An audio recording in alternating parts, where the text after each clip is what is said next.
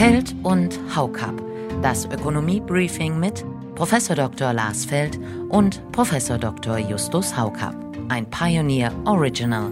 Meines Erachtens ist es wichtig, dass wir Steuererhöhungen unterlassen, damit in den kommenden Jahren über das Wirtschaftswachstum die Konsolidierung der öffentlichen Finanzen gelingt. Ich würde eine Entlastung der weniger einkommensstarken Haushalte durchaus begrüßen. Das kann aber auch durch Abschaffung oder Senkung von Verbrauchssteuern erfolgen? Also ich sehe nicht so richtig ein, was die Vermögensteuer überhaupt soll. Natürlich, wenn die Vermögensungleichheit zu stark wird, dass auch eine gewisse Spaltungsgefahr birgt. Das ist schon ein bisschen kurz gesprungen, das so isoliert nur auf Vermögen beziehen zu wollen.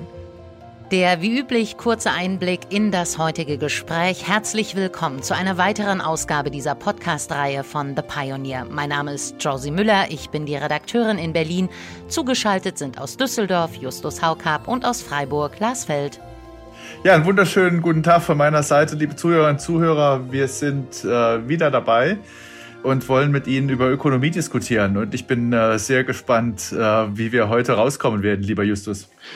Ja, liebe Zuhörerinnen und Zuhörer, ähm, ich bin auch sehr gespannt. Ich bin natürlich auch sehr gespannt, weil das heute überhaupt ein sehr spannender Tag ist, denn heute ist der Wahlsonntag und wir fiebern natürlich alle den Ergebnissen entgegen und was dann die Koalitionsverhandlungen bringen werden in der nahen Zukunft. Also das wird jetzt eine spannende Zeit werden äh, und hoffentlich auch in diesem Podcast. Ja, und weil das eben so ein besonderer Tag ist, heute an diesem Wahlsonntag sprechen wir auch über ein besonders leidenschaftlich diskutiertes Thema, über die Steuer- und Abgabenpolitik. In so ziemlich allen Bevölkerungs- und Einkommensgruppen scheinen sich die Menschen darüber eins zu sein, dass es da einer Reform bedarf. Aber beim Wie, da prallen die Welten aufeinander und es könnte kaum kontroverser zugehen. Verschärft natürlich jetzt auch nochmal durch Corona. Was aber sagen Sie denn aus professionell ökonomischer Sicht? Welche Bereiche müssten aus Ihrer beider Sicht am dringlichsten angefasst werden? Herr Feld, vielleicht fangen Sie gern mal an. Also ich würde erst da mal noch einen Schritt zurücktreten, bevor ich was anfasse und fragen, was ist eigentlich die Zielsetzung dabei? Wir haben einerseits die Diskussion darüber, wer soll diese Corona-Schulden bezahlen, also die Konsolidierungsfrage. Und da muss ich sagen, die steuerpolitischen Pläne, die in den Parteiprogrammen drinstehen, die die Parteien vorhaben, die werden nicht in Richtung Konsolidierung gehen. Und es macht auch keinen Sinn, über eine Steuererhöhung konsolidieren zu wollen, weil wir ja letztlich Wirtschaftswachstum brauchen und eine höhere Steuerbelastung auch die Investitionen belastet und deswegen äh, ein Problem fürs Wirtschaftswachstum entstehen könnte. Was die Parteien, die Steuern erhöhen wollen, in ihre Programme reinschreiben, das ist vor allen Dingen eine Frage der Verteilungsgerechtigkeit. Dort äh, bei denjenigen, die es erhöhen wollen, also Grüne, ähm, SPD und Linke, äh, spielen Effizienzgesichtspunkte der Besteuerung keine Rolle. Während auf Seiten derjenigen, die Steuern senken wollen, Union und FDP, da spielt Effizienz im engeren Sinne, so wie wir Ökonominnen und Ökonomen das verstehen, auch keine Rolle, sondern es geht darum, eine gewisse Entlastung zu haben, damit Investitionen sich wieder lohnen. Und wenn man das darauf abklopft, dann ähm, ja, kommt man natürlich zu ganz unterschiedlichen Ergebnissen. Da steht sozusagen das Gerechtigkeitsideal gegenüber der Vorstellung, wir schaffen bessere Investitionsbedingungen. Also wenn ich jetzt drei Steuern oder drei Steuerbereiche identifizieren sollte, an die wir ran müssen, dann sage ich als Mikroökonom steht für mich relativ weit vorne die Stromsteuer. Die sollten wir so weit äh, reduzieren, wie es irgendwie geht. Ähm, da kommt jetzt eine neue Richtlinie äh, aus Europa ja, da werden wir sehen, ob wir die auch ganz abschaffen können, möglicherweise in Zukunft. Das würde ich sehr begrüßen.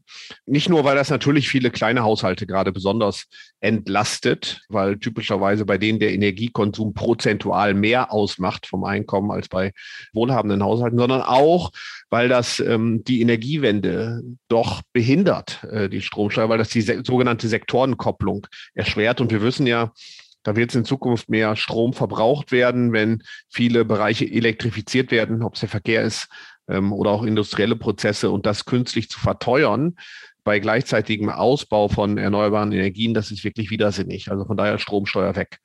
Zweiter Bereich, ich weiß ja, viele wünschen sich oder einige wünschen sich, eine Vermögensteuer einzuführen. ich glaube, man kann sich vieles wünschen, aber Wir äh, leben ja im Rechtsstaat. Es gibt Urteile des Bundesverfassungsgerichts und die ziehen da ziemlich hohe Hürden ein, was äh, die Vermögensteuer insofern angeht, dass sie sagen, alle Arten von Vermögensteuer müssen gleich von Vermögen müssen dann auch gleich besteuert werden. Also die Immobilien an der Côte d'Azur dürfen nicht günstiger wegkommen als jemand, der Geld auf dem Konto hat oder Wertpapiere äh, hält. Und da wissen wir, der Ermittlungsaufwand ist einfach so gigantisch bei der Vermögensteuer, wenn wir es denn richtig und gerecht machen wollen, dass da wenig bei rauskommen wird. Deswegen wäre ich dafür, die Hände von der Vermögenssteuer zu lassen. Dann lieber die Erbschaftssteuer anzupacken. Da muss man wenigstens nur alle 30 Jahre diesen wahnsinnigen Aufwand betreiben.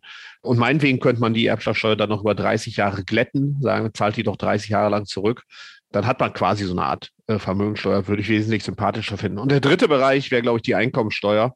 Man kann sich ja wünschen, dass höhere Einkommen höher, auch prozentual höher besteuert werden. Das Dilemma ist nur, bisschen anders als Frau Baerbock das im Triell gesagt hat. Man erfasst eben doch Unternehmen damit, zwar nicht die Kapitalgesellschaften, aber die ganzen kleinen Personengesellschaften, äh, die wir in Deutschland eben haben, die Handwerksbetriebe, die Bäcker etc., bei denen eben das Unternehmen oft nicht als Kapitalgesellschaft äh, inkorporiert ist, sondern als Personengesellschaft und die werden dann von der Einkommensteuer erfasst. Also da muss man eben sehr vorsichtig sein.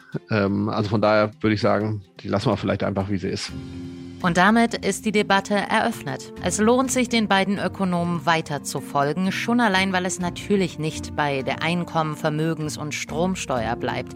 Da greift vieles ineinander, es braucht Alternativen und diese werden auch konkret benannt. In ganzer Länge hören Sie diese Ausgabe als Teil unserer Pionierfamilie. Nur mit Ihrer Unterstützung können wir werbefreien, unabhängigen Journalismus bieten.